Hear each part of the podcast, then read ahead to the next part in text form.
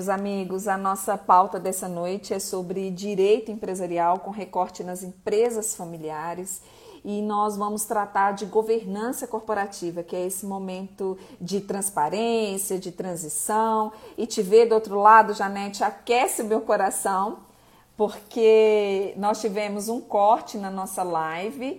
Eu estou convidando o nosso doutrinador, o nosso convidado especial dessa noite, o, o doutor Domingos Rica, e ele está tratando sobre as empresas familiares e os conflitos. Então, tá. Bom, é, eu tinha terminado o raciocínio, acho que eu expliquei que você dizer para um dono de uma empresa aonde a empresa dele é uma empresinha, porque os filhos estão muito bem, porque ele pagou todas as contas do colégio, a faculdade, depois pagou os melhores. Aí o cara tem o um negócio dele e diz que está rico, é um negócio complicado. Né? E querendo ou não, pior não é isso. Esse cara amanhã que falou isso, herde... você como jurídico sabe melhor do que eu, herdeiro hoje, sócio amanhã. Mesmo que eu tire uma parte dele, ele vai ter direito a, a cotas da empresa. Então, acho que a gente tem que pensar bem, porque 90% das empresas no Brasil são familiares, né? Uh, elas dependem do tamanho delas, mas elas são familiares. Todas elas passam pelo mesmo problema. A briga de família, se não for, porque o grande problema é que a gente sempre quer deixar a coisa para a última hora. Primeiramente, nós, donos de empresa, pensamos que somos eternos. Esse é o grande erro. Né? E a gente sempre deixa a coisa para depois. Se você não arrumar hoje, amanhã você vai ter problema. Porque todo mundo diz que não quer. Mas na hora em que entra o dinheiro, todo mundo quer. Né? Porque ninguém vai abrir mão do dinheiro. E o grande problema da empresa familiar é ego. Esse é o grande problema. Ego e poder. Então, se a gente não deixar a coisa muito clara e transparente, por isso que eu digo, falei e vou continuar falando, a importância de um advogado no processo sucessório. Ele tem que ser preventivo. O advogado que entra para briga, eu digo a seguinte coisa: eu vou dizer exatamente o que eu falo para dona empresa. Se você não arrumar hoje a sua empresa, amanhã quem vai ganhar dinheiro vai ser o advogado. Porque na hora da briga você perde razão, perde emoção, perde tudo. Né? Você vai partir para a briga, você vai querer ir contra o outro. Então você prefere perder dinheiro do que ceder. E aí quem ganha dinheiro é o advogado. Então eu digo sempre: a importância do advogado no processo sucessório, num bom acordo de sócios, para poder mostrar que o acordo não é para engessar a empresa, não é para dizer, é para dizer as regras em que os sucessores têm que entrar na empresa e de que forma. E quem quiser trabalhar na empresa, seja bem-vindo. Quem não quiser, muito obrigado. Mas as regras têm que ser claras. Por isso que a gente fala muito em governança. E se, nem eu falei, se alguém quiser perguntar, fique à vontade. Podem enviar os questionamentos eu vou ressaltar alguns pontos fortes que o, que o Rica comentou com a gente, meus amigos. Olha, na fase estrutural, que é a fase jurídica. Então, nós estamos falando de planejamento sucessório. Quando nós tratamos o direito das sucessões, geralmente é após esse evento, que é a fase incidental, que são os processos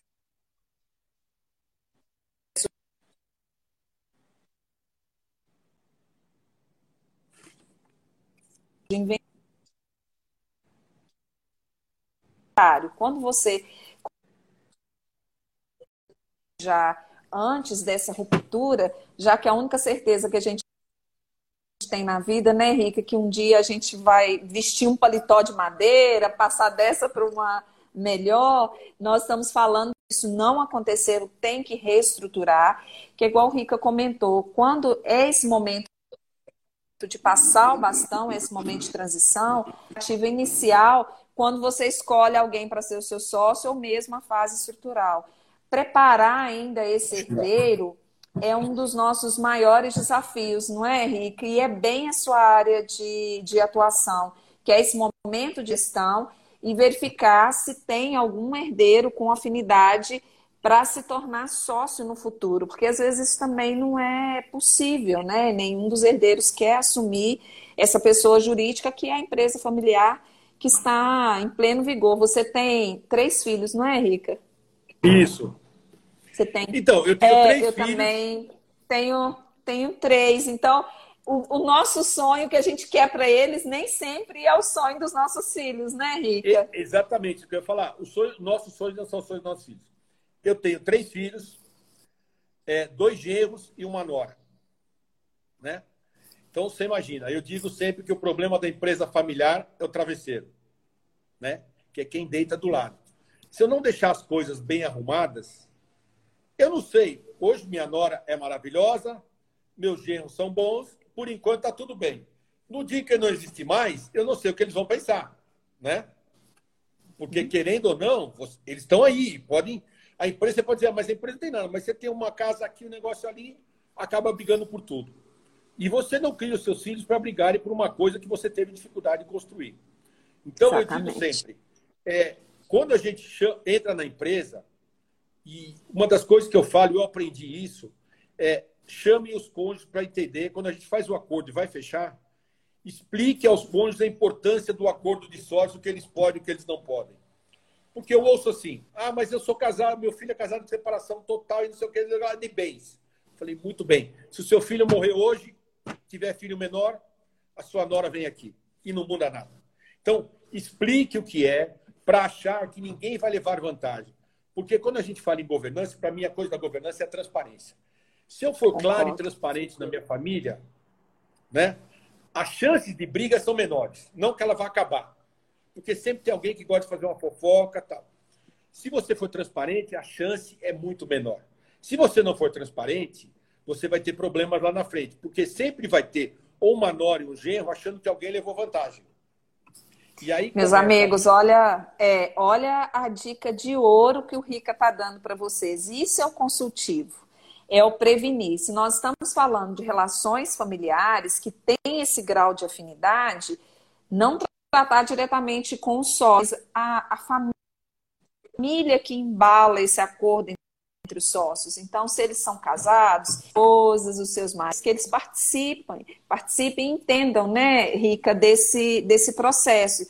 Porque, é, porque os casamentos. Eu, é, eu chamo os Pode falar. Os travesseiros, que eu chamo, que são os cônjuges, eu ponho sempre eles para assinar como testemunha o acordo de sócio. Porque numa eventual briga, é, eles são testemunha e assinaram o negócio, sabe como é que funciona. Né? Excelente. Porque se amanhã vai entrar na justiça discutir, o advogado vai dizer, mas você foi testemunha, quer dizer, por mais que você diga que não sabia, você assinou. Então, essa história que nem o nego fala, eu não sabia, assinei, não sabia, não existe. Né? Então, quanto maior a transparência, por isso que eu digo, eu insisto muito nisso, e é uma das coisas que a gente faz muito nas empresas, eu chamo os cônjuges, faço reunião só com os cônjuges, para poder explicar a importância do acordo. Porque muita e ainda vou falar, eu explico assim, eu vou falar sobre o acordo de sócios, o que os sócios têm direito, o que pode e o que não pode fazer. Tem gente que vai achando que é para lavar roupa suja. Pessoas, Nossa. E, e eu não estou dizendo de gente que não tem cultura, formação, não. Eu estou dizendo que é formada, tem gente que é advogado, tem gente que é não sei o quê, com pós-graduação, e vai lá achando que é para lavar roupa suja. Porque eu disse, o meu cunhado tem um carro melhor do que meu marido, a minha cunhada tem uma joia mais bonita do que eu. Aí você fala, eu, eu devo estar no mundo da lua, porque isso não pode ser verdade. Só quando você presencia um negócio desse, você vê que é verdade. Por isso que eu digo que o advogado, e eu gosto de ter muito advogado do meu lado, porque eu não sou advogado, óbvio, e segundo, que é importante a gente fazer o acordo em comum, juntos. Né? Eu faço a parte de gestão, escrevo todinha, o advogado vai lá. Tem coisas que são da lei que não precisa ser muito. Né? É só você olhar o código civil. Mas tem coisa que você fala, mas o código civil é o mesmo para todo mundo, você coloca lá. Mas tem coisa que o advogado tem que revisar. Olá, meus amigos, estamos de volta no segundo bloco das empresas familiares e governança corporativa. Nosso convidado especial dessa noite é o doutrinador Domingos Rica. A especialidade dele não é na nossa área jurídica, mas ele tem muita experiência nas tratativas com empresas familiares, como consultor. Eu vou convidar o Rica ele voltar e dar sequência aos debates é, dessa noite. Só um minutinho que eu Fiz o convite para o Rica e ele já está voltando. Ei, Rica! Fala aí. Tá difícil essa internet, derruba a gente, hein? Pelo amor de tá, Deus. Né? Tá bem difícil. E agora, na hora de entrar no ao vivo, falei assim: vou colocar uns brilhinhos aqui, um efeito com os brilhinhos, para ver se, se lança um sol para nós dois. Pelo amor sabe. de Deus. Eu acho é, que é o você... horário, viu? Pode ser o horário, você é um, é um amigo querido e a gente nem vê o tempo passar. Nós já fizemos o nosso primeiro bloco, nós tratamos sobre os conflitos das empresas familiares E agora eu queria muito te ouvir, Rica, primeiro para você é, continuar o seu raciocínio e depois para a gente falar um pouco desse estratégico da governança corporativa, com a experiência que você tem, o, o caminho, se ele é consensual, se ele é fácil de ser conquistado ou não, ele tem que ser trabalhado dentro desse, desses gestores e dessa autonomia de vontade entre os próprios sócios, né? Fica à vontade, meu amigo. Tá bom, vamos lá. Eu acho que a gente tem hoje, procura. Eu vou dizer antes da pandemia, que hoje o negócio está meio, né? A gente uhum. tinha muita procura, primeiro, por donos de empresas querendo cuidar do seu negócio.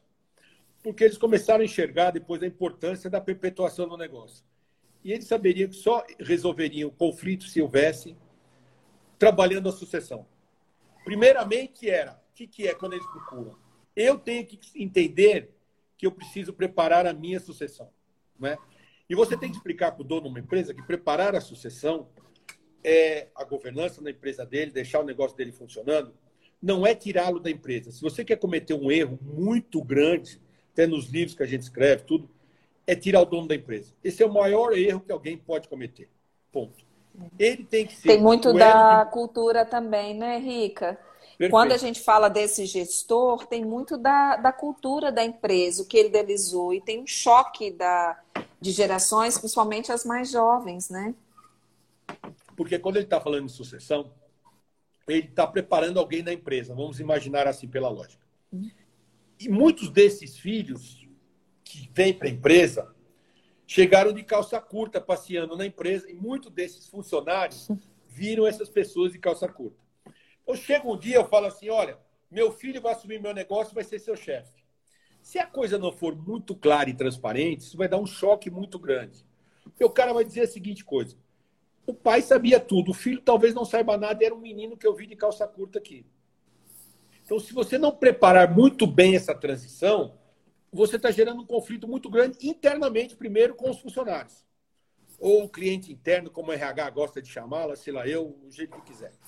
Então você tem e, que preparar. É, esse... Eu vou até destacar para você, Rica, no início dos nossos debates, quando hum. a gente estava ouvindo a plateia, vários sinalizaram que já trabalharam nas empresas familiares. Então, esse cenário que você está narrando, ele é muito comum, né? Da, da, da, autonomia entre gestores e, ao mesmo tempo, da falta de prestígio com os funcionários, né? Então, esse reflexo também ele tem um ataque direto nessa, nessa gestão, pode gerar conflitos. Né? É, porque quando você está falando em sucessão, você está falando em comando. Então você imagina, eu pegar um filho meu que pode ter se formado em Harvard, ponto, né?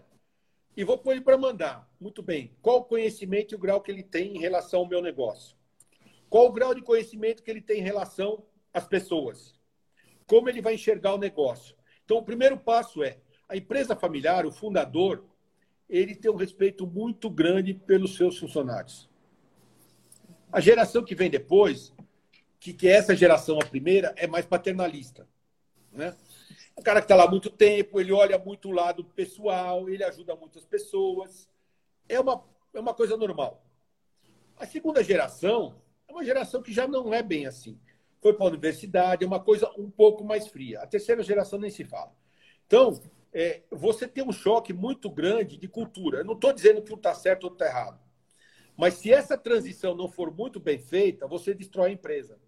Porque as pessoas passam a não respeitar, entendeu? Quem conhece. Porque se você entrar no negócio, começar a mandar e não tiver conhecimento para mandar, as pessoas vão te testar.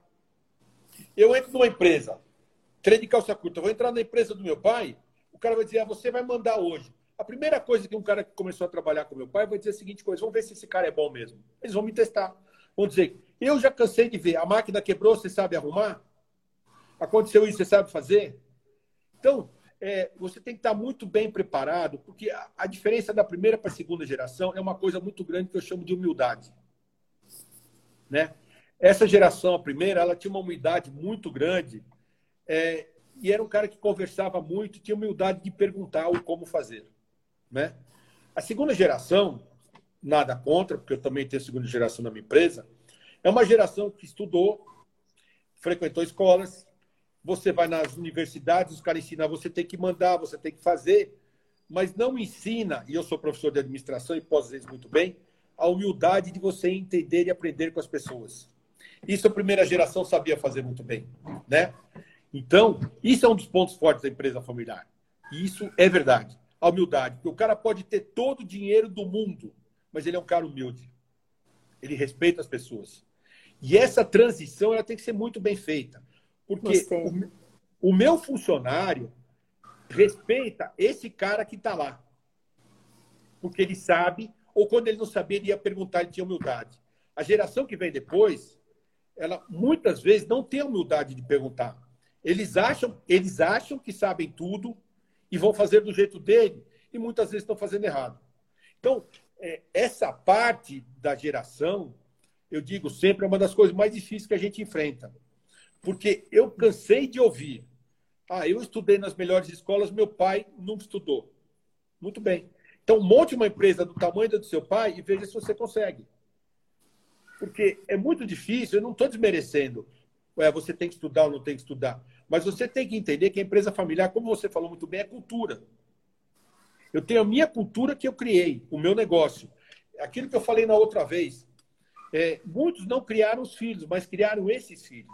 Né? Que é empresa, o cara vivia em empresa 24 horas. Então eu tenho que entender, meus filhos ou filhas têm que entender que a sucessão é, você tem que ceder dos dois lados. Né?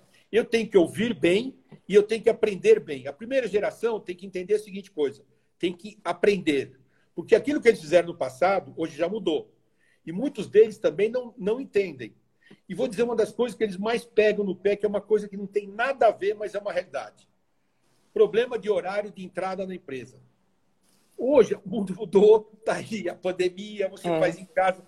E aí o dono da empresa, por ele na época dele, há 30, 40, 70 anos atrás, quem chegava primeiro era o dono, aquela coisa antiga, né? Eu sou o primeiro a chegar, o último a sair. Hoje o mercado mudou, o mundo mudou. E eles precisam entender que não é mais isso. E aí eles acham que a competência do filho ou da filha está gerada em relação à sua entrada na empresa no horário que entra. E não é isso. Entendeu? Então são coisas simples. Você fala, mas, mas é como ele estava acostumado a trabalhar.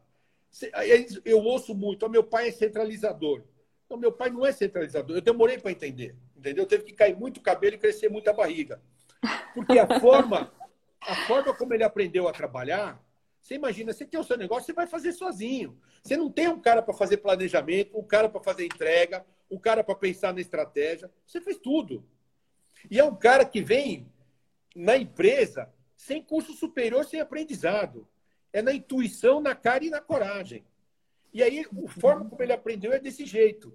E de repente você vai dizer para ele: essa sua forma está tudo errado. O cara falou: eu construí esse império, aonde está errado? Então, ele tem que ter a humildade de entender que o negócio está mudando. E a segunda geração, que vem daqui para lá, tem que entender que tem conhecimento que você tem que entender para você pular, não pular etapas. Senão você vai quebrar o negócio e a geração que vem depois, se conseguir quebrar, não levanta. Essa geração, a primeira, muito. Você Oi. sumiu um pouquinho para mim. É. Tô, Não, tô tá te bom. vendo. Então, tô te vendo agora. Então tá. Muitos desses que estão aí é, começaram um negócio na cara e na coragem. Eu pergunto a muita gente que é da área de psicologia o que, que é intuição. Ninguém sabe explicar. Mas eu converso com muitos desses caras, eles falaram, eu fiz da intuição. Eu mesmo, eu, que sou professor, doutor, toda uma frescura, que ninguém sabe que eu tenho isso daí, porque se eu falar os caras, porque eles acham que quem é professor doutor nunca trabalhou na vida. Então a única coisa que eu falo é que eu tenho curso superior e ponto, entendeu? é, porque é verdade. E, e primeiro, é, primeiro que para conquistar a titulação já não é muito simples, né, né, Rica? Ali já é um esforço enorme, né? Mas para esse cara que trabalha muito cedo, e também é. não, isso não quer dizer nada, ele acha que aquele cara que é professor, doutor, é o cara que só fica estudando a vida inteira e nunca trabalhou. Mas você tem que respeitar, entendeu? Uhum. E você tem que entender que isso faz parte do negócio. E ele tem que entender que o mundo mudou muito. E tem coisas que ele não aceita, e tem coisas que ele vai ter que passar a aceitar. Então, esse é um trabalho de conscientização que a gente faz perante ao dono da empresa.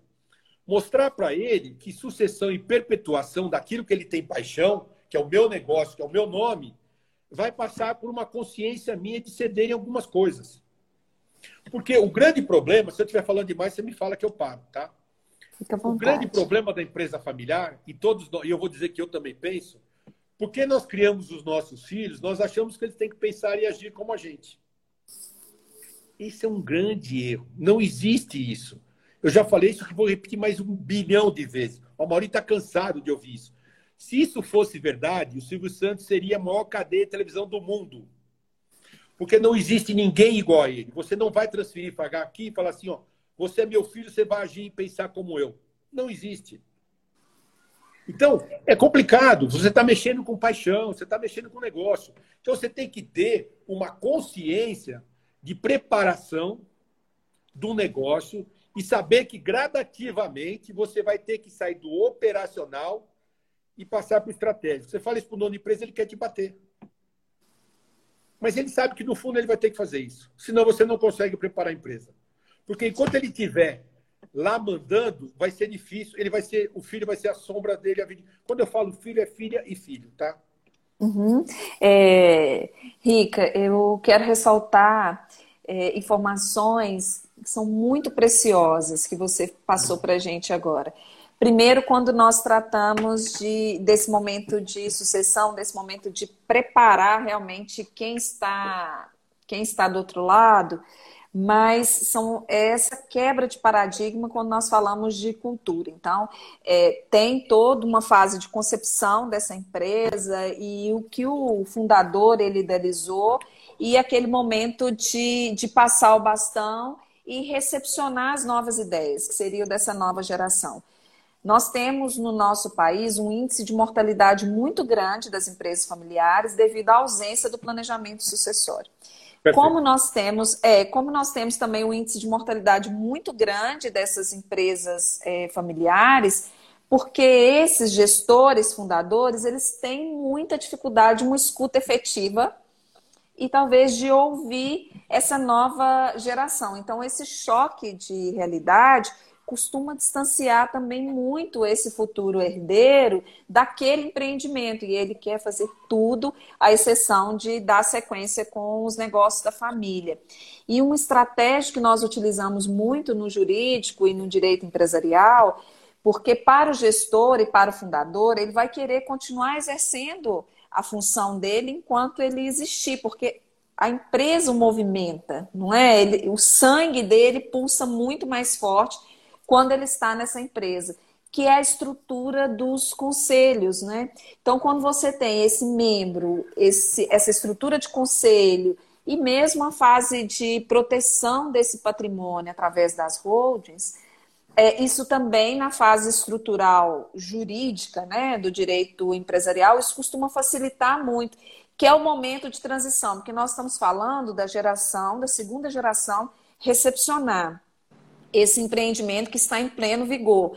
Mas, de repente, também esse fundador, quando ele consegue sair de cena e ficar nesse guarda-chuva, tendo todo o controle, autonomia como conselho, deixar essa geração nesse reaprendizado ou mesmo de, de colocar em evidência todas as suas expectativas, isso pode ser saudável até em relação à tecnologia, as empresas familiares às vezes não têm tanto investimento em transformação digital, porque falta um pouco também desse, desse novo ciclo. Eu não sei qual que é o seu entendimento, mas o que a gente observa muito no nosso legado empresarial é esse: o formato pacificador, igual você comentou, do conciliador e de resolver esses conflitos inerentes, mas essa dificuldade também, às vezes, desse sócio gestor, desse fundador, no diálogo entre esse planejamento sucessório, né? É, um, é uma trajetória bem, bem espinhosa, né? Esse, esse momento aí de passar o bastão. Você falou uma coisa que eu gosto muito, a palavra conselho de administração. Porque as pessoas, a gente fala em conselho de administração, as pessoas acham que é para as grandes companhias, aquelas de capital aberto, que a CVM exige. CVM é Comissão de Valores Imobiliários que eles exigem. Eu digo sempre e, e, digo que o conselho é uma forma de você unir as pessoas. Por que eu digo isso? Você lembrou muito bem o conselho. Porque falar de sucessão dá para falar 10 horas, tem um monte de exemplos, não vai dar para falar. Mas o conselho e essa bendita governança, que se fala muito, eu digo sempre que ela é importante para você unir a família. Se você conseguir jogar o fundador, jogar no bom sentido, pelo amor. Eu nunca vou dizer para ele não apareça na empresa, não venha na empresa, porque ele me bate, eu não. também bateria nessa pessoa. É, não entendeu? pode. Primeiro, uhum. porque ele é o elo de ligação. Sim. um restaurante aqui em São Paulo, que o dono já saiu do comando há 200 anos, é um famoso, tem 70 anos, todo sábado e domingo o dono está lá. Ele encontra com as pessoas, ele vai dando, cumprimentando. Ninguém sabe quem são os filhos. Mas se ele não está, as pessoas perguntam por ele. E ele já não está no comando há muito tempo, entendeu? Há muito tempo. Mas as pessoas olham ele ainda como dono. Então, essa figura, como Isso. dizia aquele ministro, é imexível. Né? Isso. Ele é imexível. Você não pode simplesmente dizer para o cara, vai embora, porque você arrebenta o negócio. Você precisa desta figura do fundador presente. E quando você fala em conselho, as pessoas começam a entender que o conselho não é encostar as pessoas. As pessoas entendem que o conselho é a parte estratégia do negócio. E o fundador tem que ser o presidente do conselho. Pronto. Primeiro, porque ele é o presidente, ele vai trazer a empresa para discutir a empresa dentro da própria empresa e vai evitar a briga de domingo no almoço. Entendeu? Então, isso é uma coisa muito séria. Porque se você não prepara isso, a briga no almoço vai acontecer, alguém sempre vai querer discutir. E quando ele tem a ciência do negócio, eu tenho um senhor de 80 anos, ele é uma figura, e ele entendeu essa estrutura e falou: Eu gostei dessa ideia. Foram discutir com ele num domingo no almoço, por isso que eu falei, ele me contando. Ele falou que hoje eu sou pai, empresário, sou lá naquela reunião. Vocês podem dizer o que vocês quiserem sobre empresa lá. Aqui eu sou pai. Quero ter meus filhos e meus netos comigo e não vou discutir empresa. Porque se eu. E ele falou bem assim para todo mundo meus netos estão presentes. Se eu ver a gente discutir isso agora, amanhã eles vão achar que essa empresa é uma porcaria e não vão querer nem passar perto. Então, aqui é família. A empresa Quanta sabedoria. Família... Quanta sabedoria, né, Rica? Não, sabedoria, não tem cultura, formação, que eu digo universitária nenhuma. Aprendeu uhum. a escrever depois de tarde, de velho, né? Uh, e tem uma, uma cabeça fantástica. Então, por isso que eu digo, esse conhecimento você não pode jogar fora nunca. Entendeu? Ele tem que servir para o resto da vida. As pessoas têm que entender que isso é cultura da empresa, isso é valor da empresa. Você não muda. Por isso que chama empresa familiar, porque ela é a cara do dono, o jeito do dono. Sensacional, sensacional. Rica, o nosso, o nosso diálogo foi tão rápido, porque eu nem vi o tempo passar, já se esgotou a nossa pauta dessa noite, porque tratar de governança corporativa, de transparência, acordo entre os sócios, a importância do planejamento familiar, né, sucessório e fechar com chave de ouro com o conselho. Eu queria muito ouvir a sua mensagem de despedida e falar para a nossa plateia que está acompanhando ao vivo e aqueles depois que terão acesso através desse material que vai ficar disponível no IGBT da Notório é, em breve, nós teremos mais um encontro sobre empresas familiares e com um outro subtema ao lado do Rica, mas eu quero te ouvir, meu amigo, é, da sua mensagem de encerramento, mandar um beijo para a Andréia, para a Sheila, para a Judite também, que cuidam com tanto carinho da, da a nossa Judite estrutura. é gente boa demais, é muito querida. Não é? Ela é uma é... figura. Ela é uma figura. Ela, ela é um anjo de luz. Ela é uma figura. Mas fica à vontade para fazer Vamos o encerramento lá. e nós voltamos em breve com mais um episódio de Empresas Familiares. Vou fazer rapidamente. Você que é advogado, que trabalha numa empresa familiar, a, a, grande diferença de você entender uma empresa familiar, eu aprendi isso e vou fazer 60 anos, demorei para entender. Pense se você tiver o seu negócio, que você começou do nada, você tem cultura zero, e você construir um império e você vai dizer para o cara, você tem que sair da empresa. Nunca diga isso. O maior erro que alguém pode cometer numa empresa familiar é dizer para o dono, você está fora ou você não entende nada. Muito pelo contrário, ele entende, dá banho na gente. Eu sou formado, sou pós-graduado, doutorado, um monte de frescura, PhD. Eu aprendo muito cada vez mais com essas pessoas. Eles me ensinam, esse senhor de 80 anos dizendo isso na família. Pessoas. Então, a finalidade de uma empresa familiar é entenda a cabeça do dono. Se você conseguir entender o espírito daquilo que ele quer, você vai ter trabalho pro resto da vida, porque tem empresas que não acabam mais. Cada vez mais as empresas familiares são mais fortes, são mais poderosas e são as que mais geram emprego e renda no país. Tirando o Amaury, que é dono de banco, as filhas dele já estão garantidas, não precisa mais, entendeu? Tem participação em banco tal. Esse já está resolvido. Mas o resto, entendeu? O Amaury e meu cunhado já estão tranquilos na vida, entendeu? Agora o resto tem que trabalhar muito. Rose, muito obrigado. Obrigado por tudo, pelo carinho. Um grande Eu beijo te agradeço. Agradeço Eu a te Judite pelo agradeço. sempre carinho. Ó, Mauri, obrigado por compartilhar. Ó, Mauri tá aí, acabou de passar uma figura aí, tá vendo? Ah, Esse um tá tranquilo. abraço. Daí na vida já. As filhas já estão tranquilas, aí não precisa se preocupar. A sorte dele é que ele vai ter três gêmeos, você tá ferrado. Mas deixa ele se ferrar. Entendeu? Então, Rose, muito Ai. obrigado pelo carinho, pela atenção. Conte sempre com a gente. O que vocês Eu precisarem, agradeço. é, meu endereço está aí, tem, todo mundo tem. Qualquer dúvida pode perguntar, fiquem à vontade. A RIC existe há 30 anos, fez esse mês de agosto. E vamos continuar. Espero que, que mais 30 a gente consiga. Espero que um dia, quando eu morrer, meus filhos tenham continuidade, se Deus quiser. Rose, muito obrigado. Um grande beijo a você, a toda a sua família e a todo mundo. Você obrigado. também. Beijo. Te vejo em breve. Com Deus Deus também. Um beijo. Beijo.